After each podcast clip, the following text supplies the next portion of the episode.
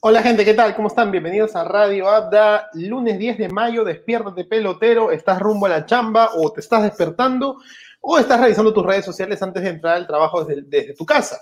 Bienvenido, aquí te saluda el tío Abda una vez más y hoy vamos a hablar de un grupo caliente y no, no es el grupo Explosión, eh, no me acuerdo cómo se llama este, que baila el ingeniero, ¿no? Ya queremos ver a nuestro ingeniero también bailando la canción, no sé, pero hoy estamos aquí para hablar del grupo caliente, pero de la Liga 1. El grupo A se ha puesto súper bravísimo, se ha puesto muy interesante de cara a lo que se va a venir hoy, así que les pido que presten bastante atención. ¿Qué tal? ¿Cómo están todos? Aquí está el tío Abda presentándose.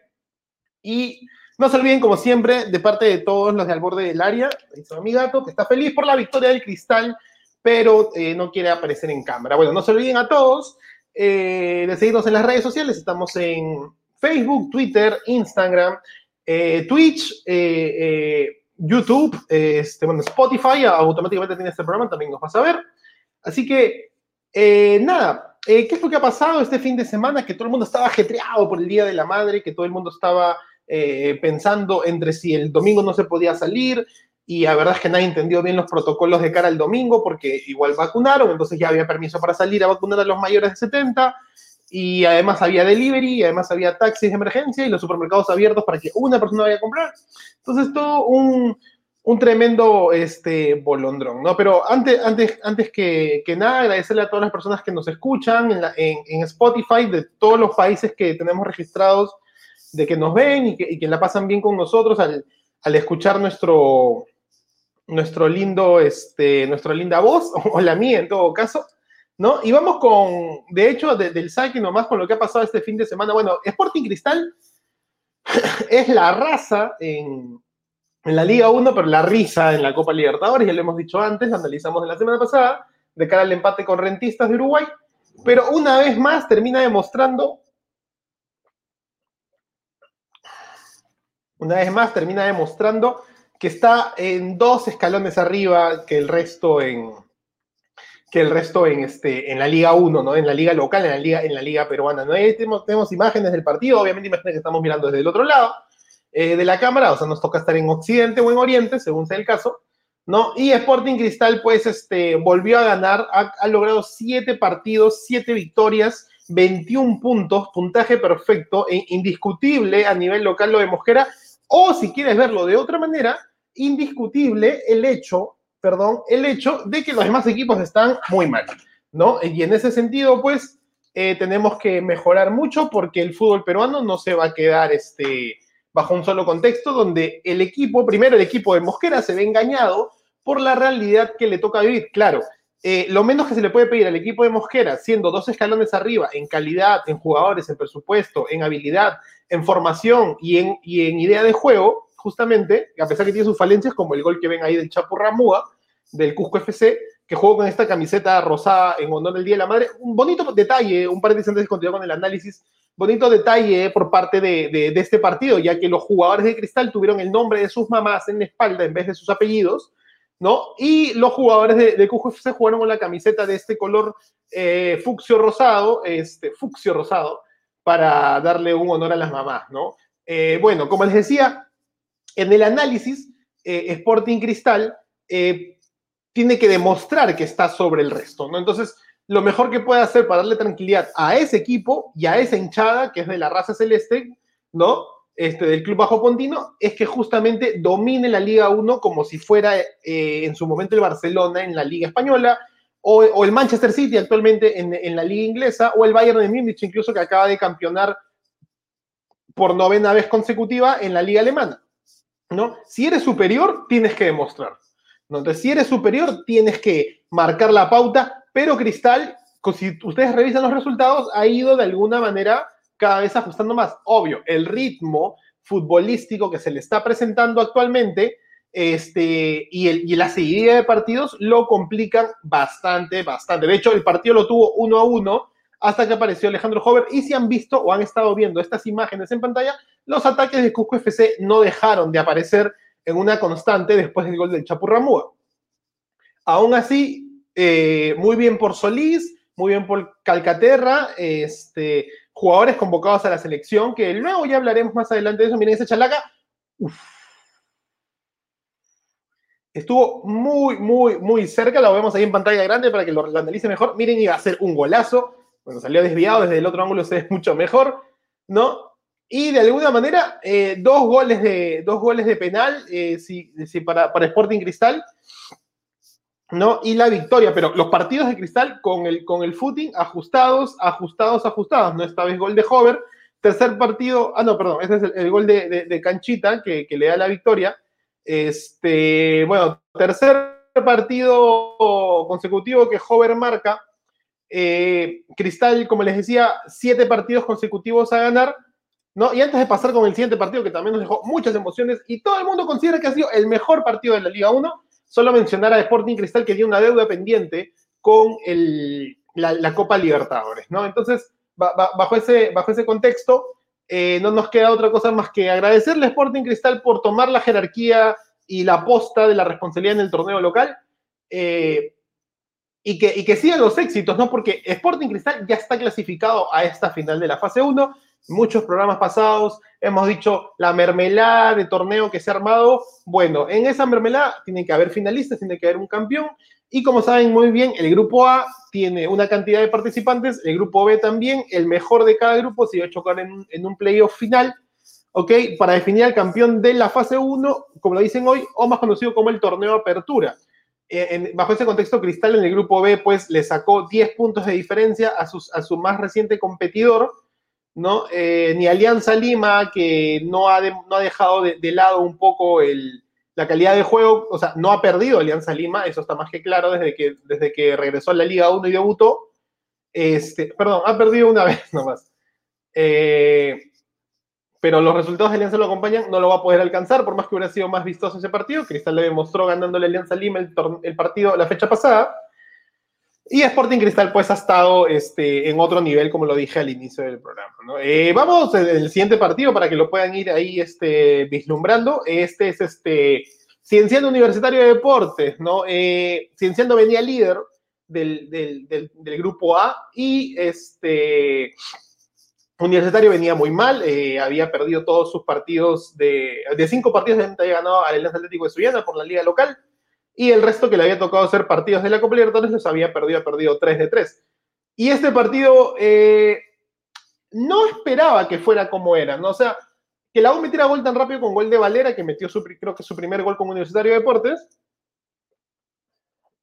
Y entiendo, viene de ser, o es hasta ahorita el puntero del grupo A, y obviamente tenía 14 puntos, ha demostrado porque era el puntero, le empató en el segundo tiempo a, a Universitario y lo puso en jaque y hay este penal que primero choca en el pecho y luego choca en la mano, o primero choca en la mano y después choca en el pecho, según la cámara se ve diferente, entonces una vez más lo volvemos a repetir, el VAR en todas las instancias, sumamente importante en Sudamérica, muchos errores arbitrales a nivel del torneo local, entonces si lo va a ayudar, debería implementarse, deberíamos invertir, Lozano, escucha bien, y bueno, en el, en, en el vaivén de las jugadas, ese es un gran pase de Novi, y, Chiquitín Quinteros, nosotros lo mencionamos la vez pasada por Twitter también, el hecho de que los jugadores panameños tienen mucha más velocidad, pueden tener mucha técnica y son de bajo costo. O sea, no, no, es, no solamente los panameños, todo Centroamérica. O sea, si analizamos las semifinales o cuartos de final de la Conca Champions, llega un equipo hondureño, llega un equipo panameño, llega un equipo costarricense, viene el Cruz Azul de Yotun y va y lo patea 8 a 0. ¿no? Entonces, pero esos jugadores están demostrando por qué están en cuartos de final con su equipo de, su país local, ¿no? De su país natal. Entonces, a veces estamos sufriendo mucho que Barcos, que Novik, que, que Riquelme en el Sporting Cristal, y sí, tienen técnica y experiencia, pero terminan pagando más, terminan pagando más este, por, por la calidad y trayectoria que el jugador representa y no tanto por lo que le puede funcionar en el momento. Gracias a Dios por todos los comentarios que tú ves, escuchas y lees, definitivamente, este, y aquí voy a hacer una, pequeña pausa, una pequeña pausa ahí porque quería hablar sobre eh, Carvalho, José Carvalho. Eh, gracias a Dios, este año los tres refuerzos de los tres grandes equipos que estamos repasando hoy día están dando un poco la talla. El pase de Novik ha metido goles, ha dado pases en la Copa Libertadores. Eh, la experiencia le brinda para el torneo internacional porque es el, el, que más resalta en la U a pesar de haber perdido los partidos, ¿no? Ha dado asistencia en ese momento Barcos en Alianza Lima, eh, que vamos a ver ahora, marca buenos pases, más la pauta, un delantero aguerrido de nueve, ya obviamente entraba en años, pero le, han habido otros años donde los, los, los dirigentes de cada club y de los más representativos a nivel nacional terminan este, gastando dinero por jugadores que no dan la talla. ¿No? Por jugadores que simplemente no terminan de, cuajarse y que básicamente gastas porque yo jugué en Europa League, yo jugué en la Champions, yo jugué en Italia, ¿no? Yo jugué en, España, este, yo jugué en mis mejores épocas, jugué dos mundiales con Colombia, o cosas así, ¿no? O con Argentina, o era convocado de Pellegrini. Entonces, no está mal eh, tener roce de distintos jugadores o distintas experiencias, pero sí me parece que eh, hay un buen mercado interesante en Centroamérica de jugadores veloces, de jugadores que con buena escuela, porque eso sí me lo comentó un amigo, ¿no? Me dijo, el tema está con los que con los jugadores centroamericanos tú no logras eh, este, formarlos bien, ¿no? Este, hay el gol de Ayarza, por ejemplo, de, el, gol de Ayarza de, del, ¿cómo se llama? De, de, Cienciano, que empata el partido a, los noventa y tantos, ¿no? A los noventa y cuatro, si no me equivoco. Eh, o ya casi prácticamente a punto de tener el silbato, que está, es jugador también centroamericano, eh, grande, aguerrido, fuerte, de calidad, ¿no? Y marca encima un golazo. El tema está en cómo los formes, ¿no? Entonces, claro, vienes vienes a un joven eh, promesa de, un cuadro panameño, de una selección costarricense, ¿no? O, incluso cubana, si quieres decirlo, y, de alguna manera lo formas y, ah, ya, pues mándalo a Cerro de Pasco y a que juegue en el Huancayo. Y el brother no va a correr, se va a agitar, no está acostumbrado a esa altura, se puede formar, pero termina perdiéndose, ¿no? En vez de jugar en otro, ¿no? Bueno, aquí quería comentar sobre la exposición de José Carvalho, un, jugador que para mí, a mi no es de mi gusto, no es de mi agrado, nunca lo ha sido, siempre me parece que ha tenido, eh, ha sido aplicado, pero este, no es el, hecho de, que, del jugador que, puede representar a la selección nacional, ¿no? Y además, bueno, se fue expulsado por, por una soberbia eh, expresa. Eh, el universitario, con mucha suerte, y regresando al tema de los jugadores este, centroamericanos, una vez más, Chiquitín Quintero le pone la, la garra que la U necesita y termina llevándose un triunfo que creo que nadie esperaba, porque incluso la U pagaba más que Cienciano en las casas de apuestas, ¿no? Este, termina pagar como tres soles y algo, termina llevándose un triunfo que lo pone en jaque y lo pone a, tiro, a tiro en, el grupo A que, ahorita, ahorita lo vamos a ver, ¿no? Solamente queríamos repasar un poco finalmente el partido de Alianza Lima, este, eh, bueno, Binacional no levanta cabezas desde que lo sacaron en Juliaca, eso está, sigue siendo clarísimo puede haber mejorado un poco en su calidad. Eh, Arango este, o Andy Polar pueden hacer algo tal vez, pero dicen que no es culpa del arquero que le metan los goles, tal vez es cierto, Raúl Fernández hace tiempo que dejó de ser un gran arquero y le toca pagar las más feas y, y tiene a veces buenas reacciones como el ex Superman que era, ¿no? Este, bueno, Alianza Lima ganó, eh, Jefferson Farfán volvió a jugar, recordemos que le quitaron una fecha de las dos, de las dos que la sancionaron por incumplir los protocolos, y, de, y bajo ese contexto, pues ahí buen tiro ahí del jugador de Alianza Lima, choque en el palo que Alianza fue superior en el juego, y tal vez a base de una columna de, jugadores jóvenes que creo que le pueden dar un buen tinte a, este cuadro íntimo de cara al, segundo, de cara al segundo, este, a la siguiente temporada o al segundo torneo del año, ¿no? Eh, Barcos, como lo dije, este, muy buena jugada por parte del, delantero, este, la bajó muy bien, en esa ahí se la da, este, no sé si es a Concha, creo, a Jairo Concha, eh, que bueno, no define nada bien. Eh, ahí esas son las cosas que yo lo conversaba con mi esposa y, este, y le decía, pues no, esas jugadas son las que marcan la diferencia entre si quieres estar en Europa si quieres tener un buen equipo, incluso si quieres que el fútbol sea más atractivo, ¿no? Y básicamente esas son ese tipo de jugadas. Aquí ese es un golazo, es un golazo. Esa, son, es, esa jugada, por ejemplo, de Europa League, perdón, de, de, Premier League, ¿no? Eh, jugada de Premier League, eh, de, alguna manera, este, rebote en el área, siempre confusión, cualquier equipo del mundo puede pasar por eso. El equipo con mayor este, potencia del ataque va a definir, y depende tipo quién es Sterling, un, Mohamed Salah, es, o sea, desde este ángulo, eh, porque le hemos invertido la cámara para que no nos bloqueen, es un gol al estilo Sala, pero si quieres ver del otro lado, en la pie derecho, es un gol al estilo Sterling, pues, ¿no? Y por eso Alianza Lima eh, sumó un nuevo triunfo. Este, suma, suma un nuevo triunfo que le hace tener nueve puntos. todavía queda con un partido perdiente, podría llegar a los, a los 12 puntos y hasta quién sabe luchar por ahí y quedar en un decoroso segundo lugar, cosa que en un momento vamos a ver la tabla de posiciones de ambos, de ambos grupos, ¿no? Y el gol de Jairo Concha se cobró la revancha, es también otro golazo, y por eso digo que los matices de, Alianza Lima en la columna este, más joven puede darle una revalidación importante al, al, cuadro íntimo de cara a la, fase 2 o obviamente al segundo torneo, torneo clausura como, como, como ustedes quieran verlo, ¿no? Entonces, vamos a, ver esta tabla eh, y también este, los, otros resultados que, nos, que, nos pueden, este, que nos pueden compartir, ahora sí los ponemos este, mucho más en grande. Eh, a ver, aquí, aquí tenemos, los ponemos así, no, aquí estoy yo, ahí está, el tío Abda Vamos con el grupo B, como les había mencionado. Este, Sporting Cristal, Sporting Cristal está primero, siete partidos jugados, siete victorias, 16 goles a favor, solo tres goles en contra, uno de ellos fue de Alianza Lima, ¿no? 13 diferencias, 21 puntos. El, el, equipo de Mosquera ha ganado todo en el torneo local, no hay nadie que le saque diferencia. Dije que le sacó 10 puntos, bueno, le ha sacado 9 puntos tras los resultados del día de ayer entre Huancayo y Vallejo, que empataron 0 a 0 y no se sacaron ventaja. ¿Ok? Y bueno, vemos ahí en quinto lugar Alianza Lima, que tiene nueve puntos. Un partido pendiente que era supuestamente el, el, el Stein Alianza Atlético de Suiana, que tiene que jugarse. Creemos que se va a jugar esta semana. Veremos si se confirma eso.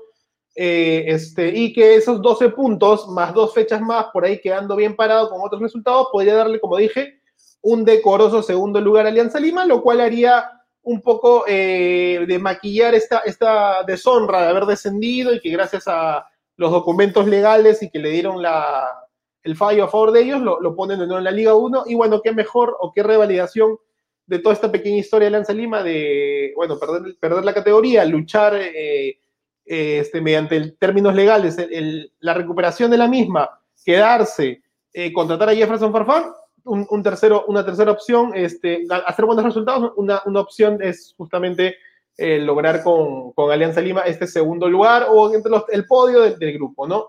Pero ¿qué pasa en el grupo A? ¿Ok? Aquí tenemos algo sumamente importante que, tiene que ver con el día de hoy, que es lo que hemos estado hablando. Cienciano está primero con 14 puntos. El partido, de alguna manera, entre Universitario y Cienciano tenía eh, mucha, mucha sazón de cara a lo que a lo que Universitario podía lograr si ganaba, que, que fue lo que, lo que pasó de alguna manera.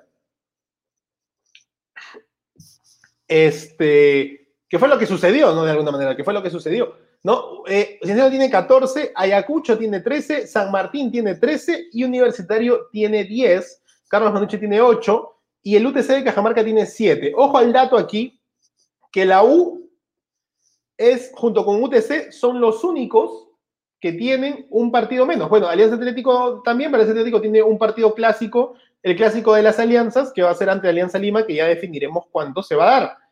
Pero Universitario hoy día a las 3.30 de la tarde tiene un partido sumamente importante ante el UTC, que era el partido reprogramado de la fecha 3, que tuvo también su embrollo, su mermelada y, y todos los comentarios que se presentaron, porque como es la U y pidió por los temas COVID, un tema de salud, eh, no, este, no tener, este, ¿cómo se llama? No poder jugar el partido, se suspendió, se aguantó, ahora se reprogramó, usted se reclamó, no, yo quiero los puntos, porque así ellos han cumplido los protocolos, por el tema Corso, también que salió después a la luz. Entonces, bueno, al final, al final, se va a jugar el partido hoy, lunes 10 de mayo, a las 3 de la tarde, 3 y media, pero si quieres las 3 de la previa, con la posibilidad, o la mufa, a partir de lo que he dicho, el tío Abda, de que ese universitario logra ganarle al Gavilán del Norte, va a ser 13 puntos a falta de dos fechas, poniéndose a un punto. O sea, nos quedan seis puntos en juego y si la U gana hoy día se pondría a uno del Cienciano. Y la fecha siguiente de la semana, o sea, de este fin de semana, de, este viernes, sábado, domingo que está por llegar, es Cienciano San Martín y Universitario Ayacucho. ¿Ok? ¿No? Este, ahí, ahí, ahí le mostramos la siguiente fecha. Ahí está. Sábado 15, acá a las 3 y a las 8, o sea, primero juega Ayacucho Universitario y luego Cienciano San Martín. Es decir, que si la U hoy día logra ese resultado que tanto espera, va a ser esa fecha 8 de infarto, ¿no? Y mientras vemos hoy, gente, para ir despidiendo este programa, de pelotero, tu agenda del día de hoy. Al mediodía, el Rayo Vallecano de Luis Advíncula, eh, este, parte de la nómina, jugador de la nómina principal rumbo a la Copa América de este año, que arranca en junio, eh, busca una vez más mantenerse en puestos de playoff del ascenso, que son estos puestos del 2 al, al 6, si no me equivoco, que son una especie de llaves playoff para ver quién, quién ocupa un poquito más que va a la, a la, a la, primera división de la Liga de Española. ¿No? A las 12 juega contra el Leganés, actualmente Luis Advíncula está en sexto puesto, con su equipo el Rayo Vallecano, entonces que mantener esa posición si quieren que sea estar en la lucha de estos playoffs. A la una de la tarde, cerrando la fecha 7, Municipal eh, Alianza UDH o Alianza Universidad de Huánuco del grupo B, o sea, este grupo B realmente ha perdido motivación y lo único que importa aquí es justamente hacer puntos de cara al acumulado de, de fin de año. Y a las 3.30, también por la Liga 1 y en partido reprogramado de la fecha 3, Universitario UTC, que es lo que les comentaba, la U necesita ganar. Si, irónicamente, después de mal inicio de la Libertadores y mal otra situación, tiene la posibilidad hoy, desde mi parecer, eh, lograr o incluso tentar una posible clasificación en la final, una vez más contra Sporting Cristal, aunque sea de la fase 1. Y yo escuchaba que van a guardar jugadores para el partido de la Copa Libertadores. Hermano, no lo hagan. De verdad, no lo hagan. Ya sabemos que la U, si fuera equipo gigante, con una plantilla gigante, podría jugar ambos torneos, pero no puede. Pero hoy estás a tiro de gracia con respecto a la Liga 1 y tienes que meterle balas a este partido. Y espero que hoy, o en este recurso de la mañana, Comiso revalide un poco las ideas, ¿no? Este, cuestione un poco algunos comentarios y ponga un equipo para ganarle al UTC.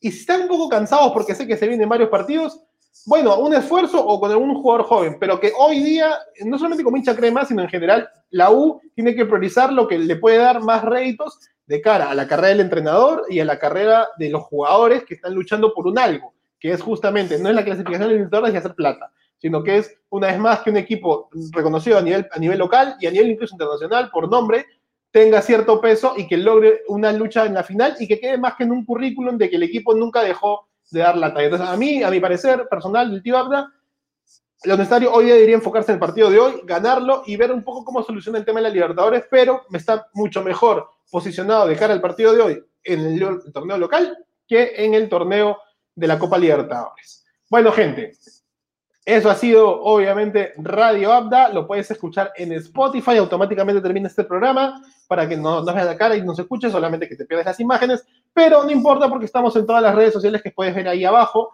y nos puedes seguir, por favor, regálanos tu like, suscríbete, etcétera, etcétera, etcétera. Y hasta el día de mañana, porque viene Copa Libertadores y también vemos los horarios de los partidos eh, de los equipos peruanos. Un gran abrazo para todos. Se despide el tío hasta mañana. Que tengan un buen lunes. Chau, chau, chau.